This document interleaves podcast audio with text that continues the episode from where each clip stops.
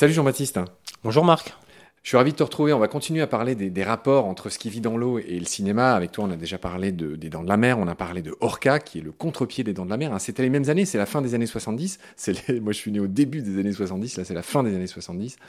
Et cher Jean-Baptiste, aujourd'hui, on va parler de Piranha, dont la tagline est plus dangereux que les requins. Effectivement, Marc, il y a une surenchère entre, depuis la sortie de Jaws en 75, entre fin 70-80, chaque producteur voulait absolument son blockbuster aquatique. C'était vraiment euh, le summum de la hype. Et donc, il fallait toujours plus. Donc, on a eu euh, Jaws, on a eu Orca, donc le contre-pied des Dents de la Mer. Et là, on a euh, Piranha, plus dangereux que les requins. Mais là, donc, ça se passe, on va dire, en eau douce. C'est Joe Dante qui va le réaliser. Donc Joe Dante, c'est euh, Gremlins, c'est l'aventure intérieure, Small Soldier, tout un tas de films qui ont bercé euh, notre enfance. D'ailleurs, on notera que Gremlins en 84 avait aussi un peu, il y a un parallèle avec euh, Piranha, puisqu'il avait aussi son lot de malfaisants qui ne supportaient pas l'eau. C'est assez intéressant de voir ça. les articles sur lesquels on, s'inspire pour faire nos émissions, j'avoue que c'est comme ça que je t'ai rencontré. Hein. Je t'ai trouvé brillant sur LinkedIn. Il en a pas fallu plus pour que je t'appelle et qu'on fasse affaire. Tu vois, pour une fois, je me suis dit, ben tiens, on va pas prendre un biologiste, on va prendre quelqu'un qui, m'a comme moi, curieux de tout. C'est ton cas. Et vraiment, je rends hommage à, la prépa. Vraiment, tu m'as tellement fait rire, mais pas dans le sens de moquerie, dans le sens de. Enfin, ça part dans tous les sens, mais dans, dans les bons sens. Et c'est ce qu'on est en train de voir avec toi. Tu relèves un autre parallèle que je trouve d'une grande subtilité. Tu as établi que Piranha dure exactement le même temps que les dents de la mer 124 minutes. C'est prodigieux. Tout à fait. Je pense aussi la, même chose que toi. Exactement. Tu parles de tagline. Donc le, la tagline, c'est-à-dire le, le, je sais pas comment dire, le slogan, du film. L'accroche. Euh, l'accroche du film, c'est plus dangereux que les requins. On comprend tout de suite les raisons commerciales euh, et géniales hein, d'ailleurs de, de, ce truc, de cette phrase.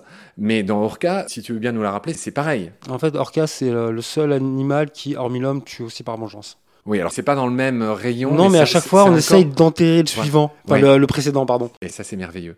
Dans ta préparation, tu me parles d'un risque d'émasculinité toxique. Qu'est-ce que tu veux dire Oui, alors masculinité toxique, c'est un bon, c'est un petit peu euh, un, parallèle avec. Euh, ah non, c'est de masculinité. non, non, c'est démasculinité toxique. Bon, c'est un ah, petit ah. parallèle avec euh, avec ce qui se passe actuellement entre un peu, je peux dire certains délires, mais bon, je sais pas comment je peux aborder ça.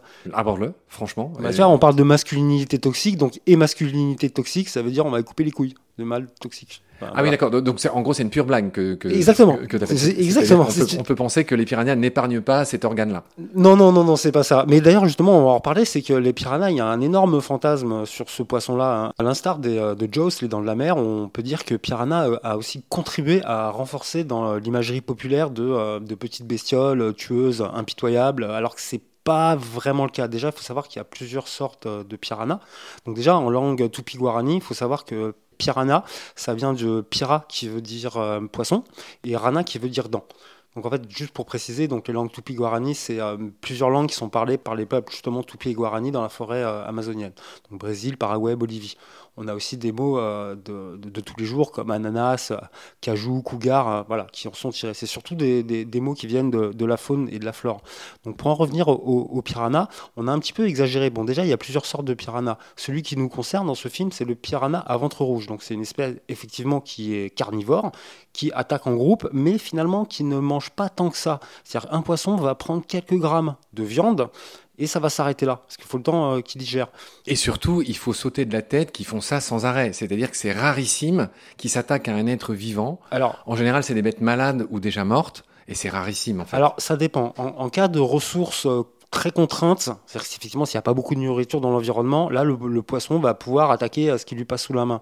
Mais déjà, il faut savoir euh, que la seule attaque recensée contre les hommes, ça a été en 1870, quand des soldats euh, de l'armée brésilienne, alors en guerre contre le Paraguay, ont traversé le Rio Paraguay. Là, effectivement, euh, il y a eu visuellement des sujets pour être clair, des hommes qui ont été dévorés vivants. Exactement. Et c'est le seul cas recensé d'attaque mortelle sur l'homme. C'était en 1870. En 1870. À l'époque bah, des Prussiens en France. Hein, c'était aussi la guerre en France à ce moment-là. Tout à fait. Bah oui, Napoléon, Napoléon, Léon III, bien sûr.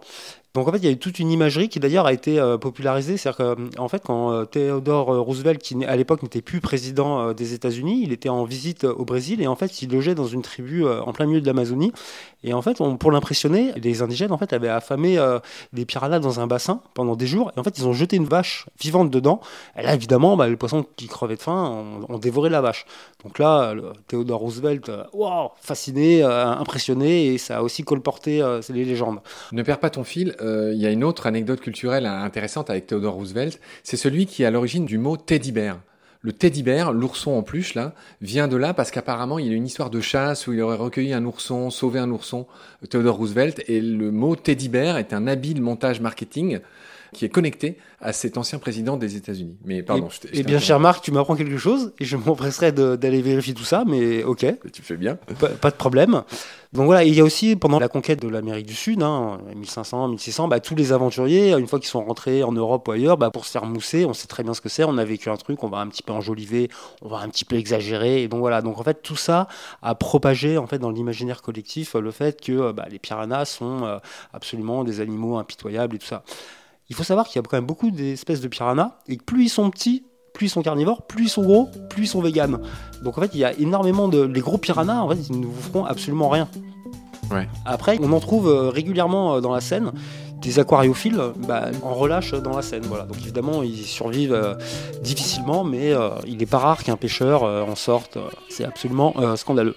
Voilà ce qu'on pouvait dire dans cet épisode, Jean-Baptiste. Je te remercie beaucoup pour tes lumières. J'aurai le plaisir de te retrouver très vite. D'ici là, prends soin de toi. Salut. Salut Marc.